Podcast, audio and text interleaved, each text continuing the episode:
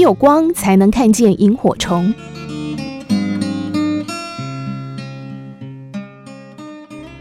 年轻的男孩个性十分急躁，总是认为自己怀才不遇，胸怀大志却没有发展的舞台，也因此郁郁寡欢。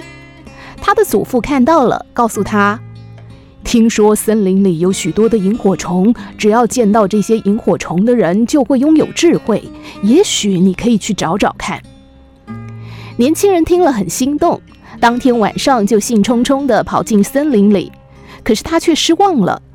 找了一个晚上，不但一只萤火虫也没见到，还被蚊子叮得满头包。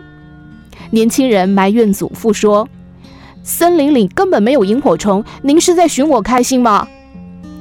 但祖父坚定地说：“不，我没有骗你，那里真的有很多萤火虫。不信，我带你去看看。”于是这天晚上，孙子高举着火把，跟祖父一起进入了森林。孙子不停地拨开草丛寻找，希望看到萤火虫的身影，却一无所获。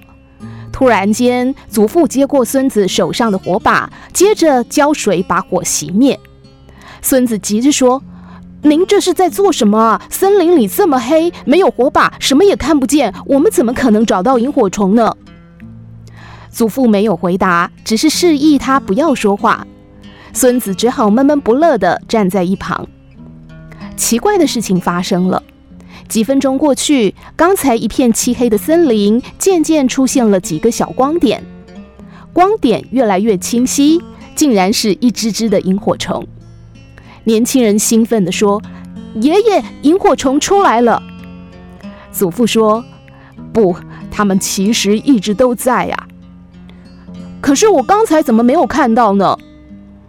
因为你的火把太亮了。”只有熄灭火把，让眼睛逐渐适应黑暗，你才看得到萤火虫微弱的光点呢、啊。祖父慢条斯理地说：“你的人生正处于黑暗，但在黑暗之中，也最容易看到希望的光芒。这就是萤火虫教给我们的智慧。”年轻人在黑暗中红了眼眶，感受到祖父的用心良苦。故事中的年轻人第一次没有找到萤火虫，是因为他不肯放下火把，不肯让自己身处于一片漆黑之中。然而，唯有愿意置身黑暗，才能看到萤火虫闪烁的光芒。只有让双眼习惯黑夜，才能够发现夜色中的美丽。当我们的人生陷入漫漫长夜之中，有人诅咒黑暗，也有人尝试寻找暗夜里飞舞的萤火虫。挫折可以为人生减分，也能替人生加分，端看我们用什么样的态度去面对失败。